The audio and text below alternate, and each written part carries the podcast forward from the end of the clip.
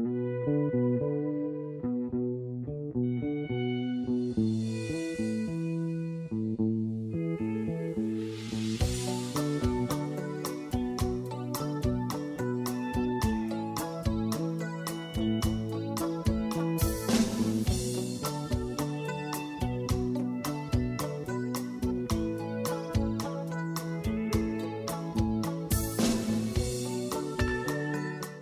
各位听友，大家好，欢迎收听松略不说。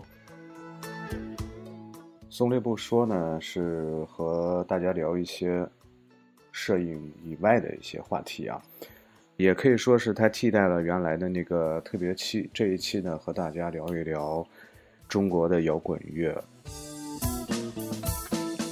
其实摇滚乐在之前有一期节目啊，叫做。呃，不务正业，闲聊中国摇滚乐，曾经有那么一期节目，我现在也已经忘记了那一期节目都曾经聊过什么了。那然后就是我只记得大概好像聊了一些乐队，但是但是好像没有聊太多的这种我自己特别喜欢的一些歌手啊，或者说叫摇滚歌手。所以这一期呢，就想起了三个人，想和大家聊一聊这三个人。如果是你和我年龄差不多的话。我想你应该知道这三个人是谁了。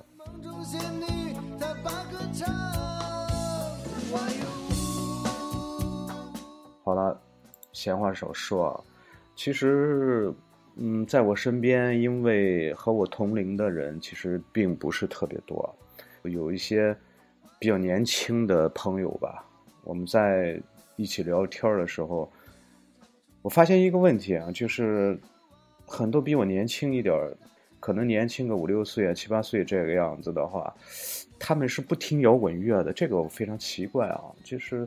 尤其是感觉就是八零后，好像他们是不听摇滚乐的，这个我就觉得奇怪啊。当然，我是属于这个七零后啊，呃，比较老的一代人，也可以说是过气的一代人。我们那个年代，应该说我们在上大学的时候，正好是赶上九十世纪末啊，然后整个那时候感觉摇滚乐还是比较比较发达的。基本基本上所有的男生都会听摇滚乐，已经忘记了那个时候有有一些什么样的流行歌曲。在上高中的时候吧，那时候我的那些同学们在听，好像是林志颖的《十七岁的什么十七岁的雨季》还是《十七岁的花季》，也忘记了。但是那时候呢，我就是其实我也不是说，呃，生来就喜欢这东西啊，非常偶然的去听了。这个一一一个一个乐队吧，当时还不是还不是一个乐队啊，当时就是就是听了这个我们今天要聊的这三个人之一，就是窦唯。那是在九四年，那年我上高中啊，那年是高中高中毕业啊，然后就是和和我小学的一个同学在一起玩的时候。偶偶然的在他家里听到了这样一盒一盒专辑啊，就是窦唯的那个他的那盒《黑梦》，相信我的相信同龄人差不多应该都听过这盒专辑啊，然后就一下子被这这些个音乐这种音乐就给吸引住了，因为之前也是听那些流行音乐啊，什么小虎队啊什么之类的，什么郭富城啊这些东西啊，然后就就一下子就被被他吸引住了，然后就开始听。那么先是听窦唯的这个《黑梦》，特别特别喜欢。那时候就是去买了一盒窦唯的那个《黑梦》的那个磁带啊，当时还没有，呃，当时还买不起 CD，还不知道 CD 是是个是个什么东西啊，就买了一盒磁带。这个磁带呢，当时是花了九块多啊，九块多。那是九四年九块多，这个是一个相当大的数目，对于对于一个学生来说，那是一盒正版的磁带，然后听听。啊，就是喜欢的要命，特别特别喜欢，对这个这盒专辑的喜欢就到了无以复加的这种程度。结果一不小心就是结果摁错了那个录音机的键，结果就抹掉了一小段啊，摁成录音键抹掉了一小段，然后自己就非常的后悔，一气之下又去买了一盒，真的是一盒听一盒就是放在那个地方收藏。那个时候买磁带都是非常非常爱惜的，知道了那个黑梦，然后就。知道了这个魔岩三杰，就是另外两个人物张楚和何勇。那么，然后呢，就通过窦唯呢，就开始听那个听这个黑豹，然后通过黑豹呢又开始听唐朝，那个是在九四年，应该说，嗯，九四年是中国摇滚史上，呃最伟大的一年，嗯，因为这一年魔岩三杰出现了啊，魔岩三杰就是，呃窦唯、张楚和何勇，他们分别推出了自己的专辑，分别是窦唯的《黑梦》，张楚的《孤独的人是可耻的》，然后何勇的是《垃圾场》。九四年十二月份的时候呢，他们又一起在。他们三个加上唐朝乐队在香港的红磡体育场举行了演唱会，这个也是当时，呃非常非常轰动的。然后这一年呢，郑钧还推出了这个《赤裸裸》那个那个专辑，许巍也开始出现。那么这一年他推出了两个单曲，就是《两天》和《青鸟》。实际上之前他执着啊就是田震唱的那个执着什么，这都都是他给写的。之后就开始第一盒专辑在别处，然后陆续就一下子一发不可收拾。许巍呢，当然这个他的这个这些个专辑一开始在听的时候确实很好听，但后来的话他就逐渐的好像是偏于流行音乐了啊。这个我们不说了，因为因为许巍虽然我也很喜欢，但是与窦唯窦唯相比的话，我觉得还是更喜欢窦唯一些。窦唯呢，就是开始。由这个黑梦，然后听黑豹啊，那么黑豹呢？这个黑豹一，我想也是大家应该说喜欢摇滚乐的朋友的话，应该是非常非常熟悉的一个一个专辑。那时候开始听到，因为那那时候还比较年轻啊，听摇滚乐好像，哎呦，这这个这个确实，其实现在来看，它有一些歌曲是比较吵，比较吵的。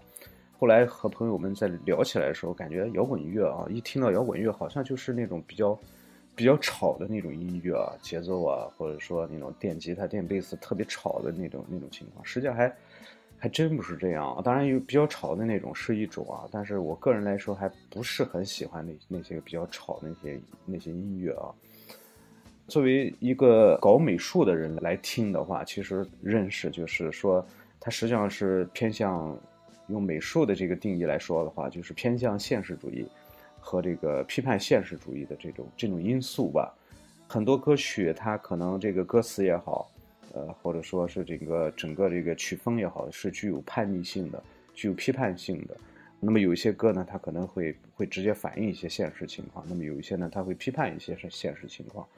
呃，那么还有一些是做公益性质的东西。那么这个其实不像大家想象的那个摇滚乐，就是很吵、很乱，很。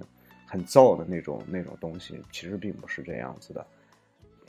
我要录这期节目，其实就是说，因为现在我听了很多，我听一些这个现代的这这些摇滚乐，当然我听的可能很少啊，就是发现其实现在所谓的摇滚呢，好像都都是偏流行一点，他们的内容呢，歌词的内容啊，可能很多就是涉及涉及还是偏重于爱情啊什么之类的，当然可能有一些。比较比较好的一些没出来啊，这个因为毕竟现在这个时代和九十年代还还是不大一样的，所以我就想，过去的这些这些伟大的这些东西，其实放到今天我们我们继续听的话，完全再十年二十年完全也不会过时。所以我就想在这期节目中，除了我去说一些东西，包括我自己的一些一些认识，然后就是想把一些歌曲能够推荐给大家。那么首先呢，我就想给大家推荐这个窦唯的歌曲，但是窦唯的这个歌曲，我用的这个音乐软件呢，就是网易那个云音乐，但是发现这窦唯的前前面的几盒专辑好像都没有了，包括他的那个《黑梦》呃，然后那个《艳阳天》，然后《山和水》已经都没有，实际上在电脑中都存过这些，但是现在都没有了。曾经以为这个 MP3 这种这种格式就是。非常自由的一种格式了嘛，然后想想听的时候就随随时可以从网上去下载，所以把原来存的很多东西都给删掉了。那结果现在一搜没有了，但是还是找了一下，从这个百度上搜了搜了一下，那么给大家听一下，就是这首歌曲，实际上是在《黑梦》中同名歌曲，就是就是叫《黑梦》，但是这个是后来一个另外的一个混音版，和专辑中还不太一样。但是那种感觉也非常好，我们一起来听一下。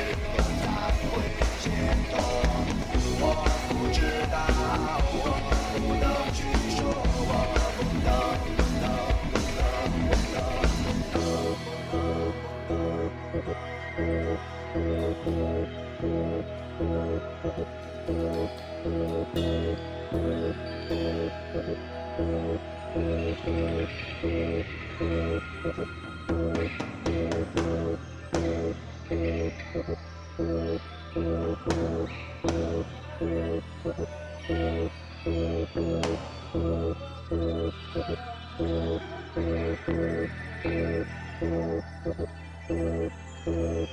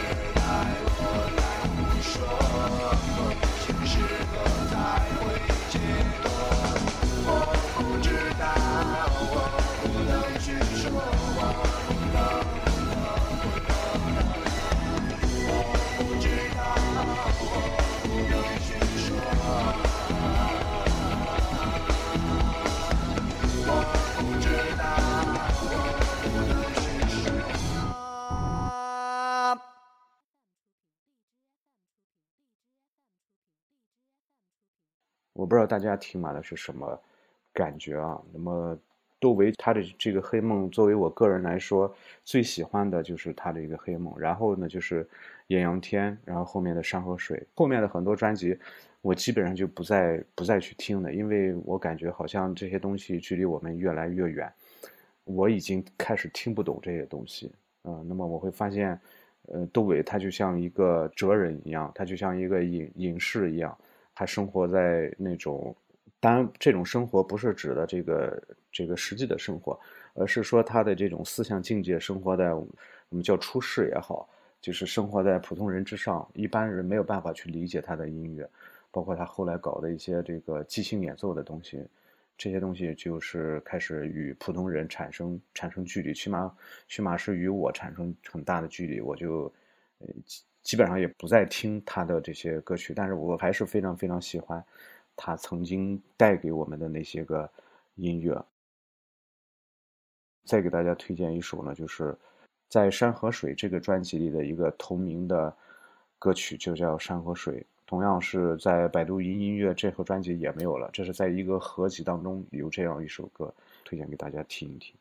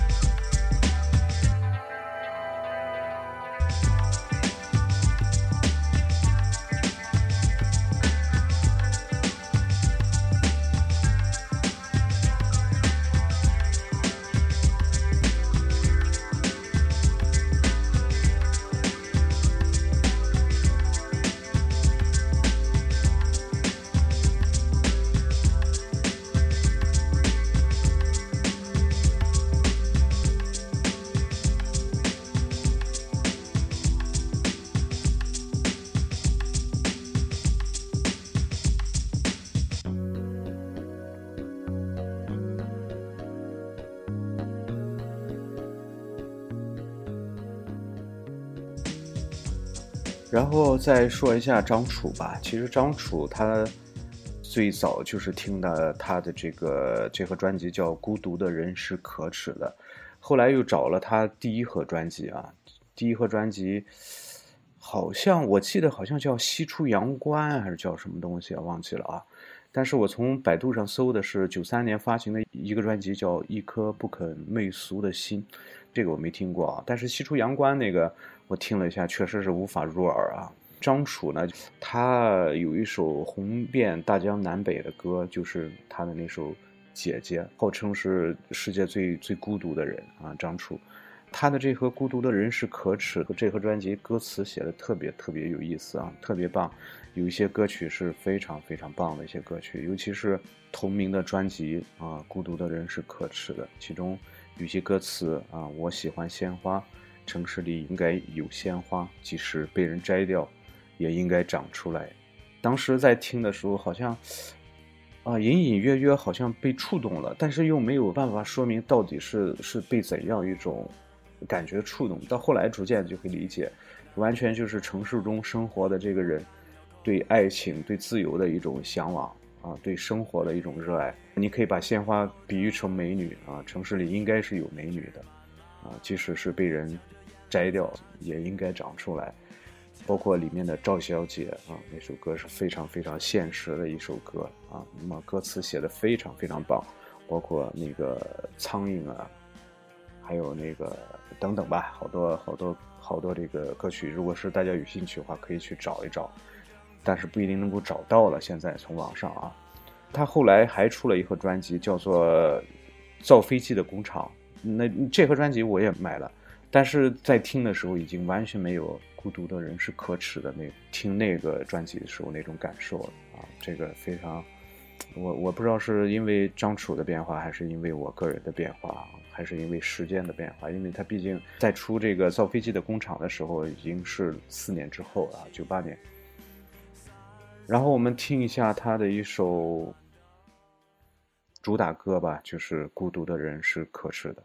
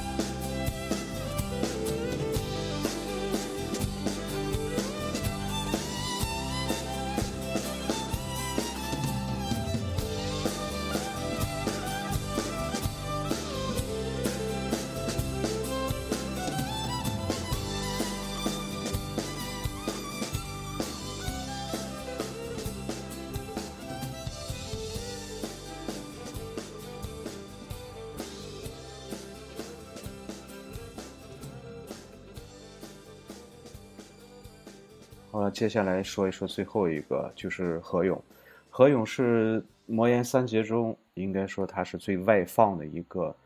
在舞台上表现也是最活泼的啊，最叛逆的一个。从他的那盒专辑中就可以听出来，他的那盒专辑叫做《垃圾场》，那么同名的主题曲，同名的一首主打歌呢，就叫就叫《垃圾场》，其中有歌词写到啊，我们生活这个世界就像一个垃圾场，人们。就像虫子一样，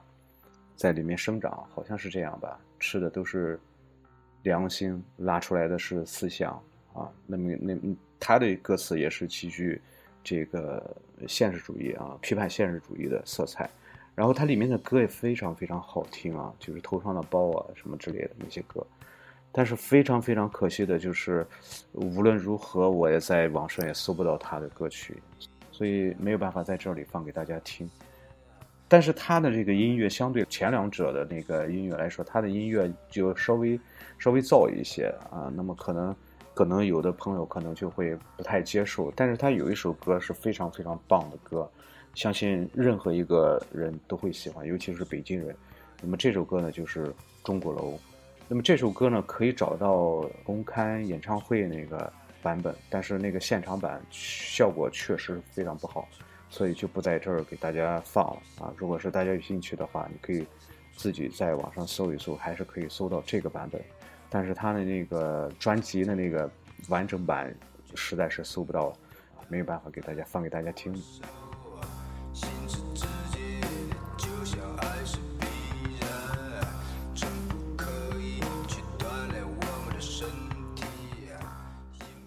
实际上。对于我来说，呃，就是最早接触这个摇滚乐，就是从九四年开始啊，九四，然后到大学里的时候，就是九四年之后就开始陆续出现了大量的这种摇滚歌手，啊，像这个许巍啊，包括郑钧啊，包括王勇啊，包括张萌萌啊等等啊，包括还有很多，当然我不熟悉的那些，但这是个人，那么还有很多。呃，摇滚的这种乐队，那乐队也是数不胜数啊。呃，在这儿呢就不跟不跟大家说了。但是我就想说，就在那个时代产生了大量的这种乐队也好，这个乐手也好，呃，然后他们创作了很多很多经典的作品。可能有些乐队他们可能就是成立之后，那么有几首歌呃会比较有影响力，或者说他们。成立之后，就是他们的影响力可能持续的时间会比较短一些，可能就是一年甚至几个月，呃，或者两年就分散了，或者说就消失掉了，或者说又重组了等等吧。那么像我刚才提到的那个黑豹，包括唐朝，呃，那么唐朝实际也经过几次改组，而且他们只是出过两盒专辑，就是唐朝还有那个演绎两盒专辑。之后就可能就没有什么新的作品，这个当然可能有，我不知道。然后之后呢，可能流行音乐就会兴起，然后更多的人可能更关注的流行音乐，尤其是后来的年轻人，他们可能更喜欢这种流行音乐，然后摇滚乐就逐渐的本本来就处于一种呃边缘化的这种程度，然后就更更加边缘化啊，一直到后来就是有有几年在参加工作之后，有几年根本就不听这些这些音乐，即便是听的话，也会去找一些老的音乐来听。对于我我来说，可能是是是一种不大不小的损失吧。再后来再找的时候，也确实是很难找到一些比较好听的、比较喜欢的一些摇滚乐。顶多就是有一些这种就是民谣的一些歌手，可能还他们的音乐会比较好听一些。但是再也没有找到九四年啊那个时代那种听那个音乐，盼着出专辑，每天都要去磁带店里去问去找那种感觉。因为那个时候不光是乐手本人还会有像摇滚北京这样很多这种合集啊，很多乐队他们可能自己没有办法出一个专辑，就会为十个乐队有十首歌出一个合集。现在尤其是啊，再也没有那种感觉。最近几天一直在听一些老歌，然后有感而发，所以就想做这样一期节目，这样一期呃宋烈谷说的这种节目。最后给大家推荐一首歌曲吧，这也是我本人非常非常喜欢的一首歌曲。呃，它是高旗演唱的，乐队呢是超载乐队，它的名字呢叫做《不要告别》，但是它不同于那个录音版，它是一个现场演唱会版，希望大家能够喜欢。我们下期节目再见。